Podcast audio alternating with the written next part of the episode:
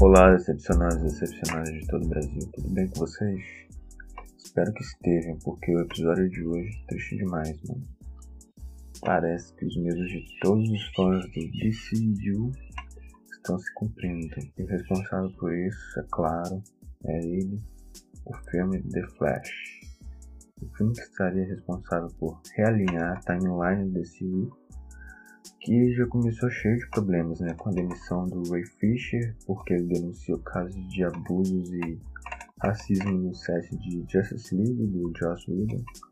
E me envergonha que a Warner tenha tomado o lado dos agressores e demitido o rapaz. E por isso só queria dizer que hashtag I stand with Ray Fisher, porque não dá pra passar pano por isso. Então o hype do filme já deu uma minada por aí.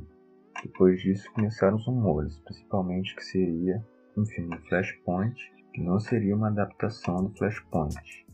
Ou seja, sem Cyborg, né, obviamente, sem a coringa de Lauren Cohan, que para mim foi escolhida justamente por isso, tanto ela como o Jeffrey D. Morgan, do Batman, né, que se não escolhe atores sim, para só fazer uma cena de morte de pais no início do filme, eles realmente, acho que realmente queriam voltar no personagem nesse filme do Flash, que era para ter acontecido em 2018, né? Mas, né, não aconteceu.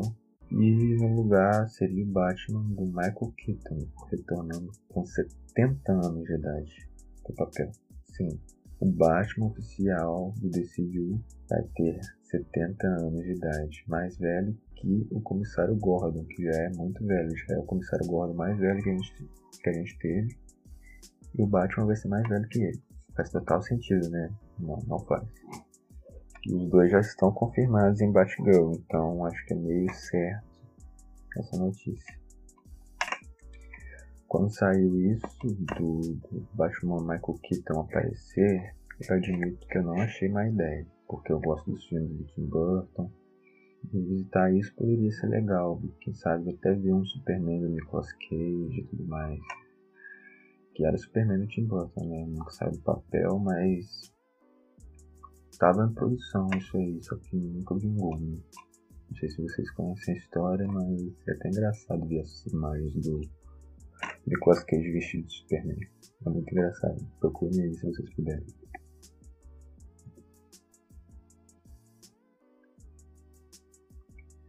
Mas então, o hype foi começando a cair a partir daí, porque foi escolhida a Supergirl, que aliás quase foi nossa Bruna Marquezine.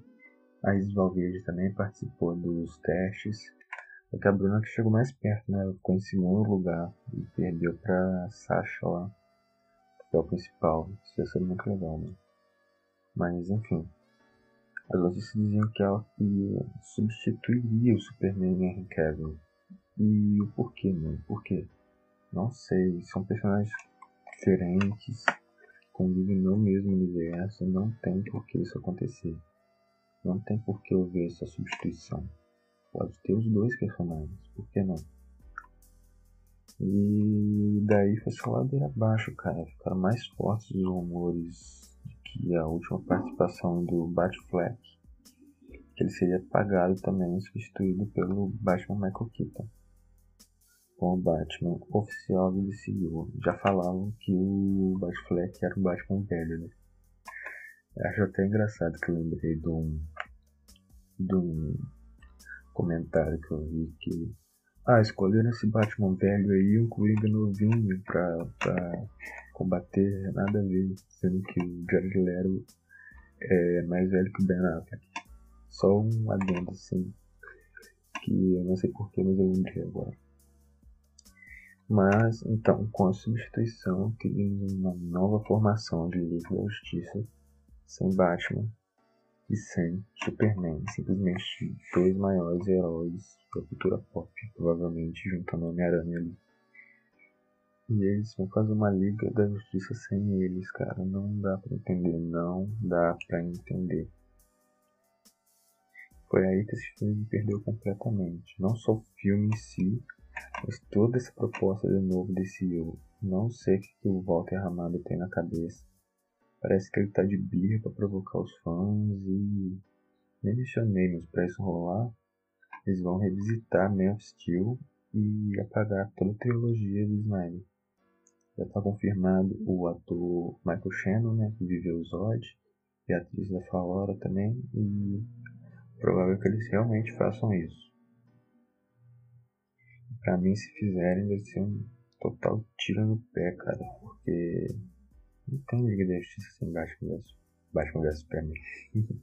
sem Batman e Superman. E nesse caso, sem Batman vs Superman também. É um filme importante para eles formarem a Liga da Justiça e tal. Com Trindade. Trindade, cara. Esse precisa da Trindade.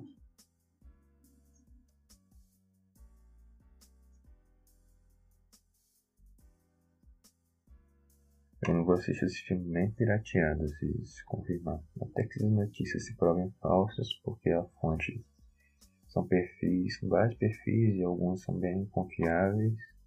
Mas até que se prove falso isso, eu não assisto mais filmes do DC. Pra mim, DC live action vai ser The Batman, está fora do DCU, e a série Sandman, né? Pra quem não conhece, uma das obras mais aclamadas das HQs, particularmente minha HQ favorita, e tá finalmente ganhando seu live action com o mestre Neil Gaiman envolvido no projeto, então bota fé, acho que dá pra botar fé nesse projeto. Mas enfim, enquanto os fãs da Marvel estão lá se deleitando com série bem feito, é, Homem-Aranha fazendo rios e rios de dinheiro, primeiro bilhão da pandemia, que nem tá na China ainda, até fazer até dois se for pra lá.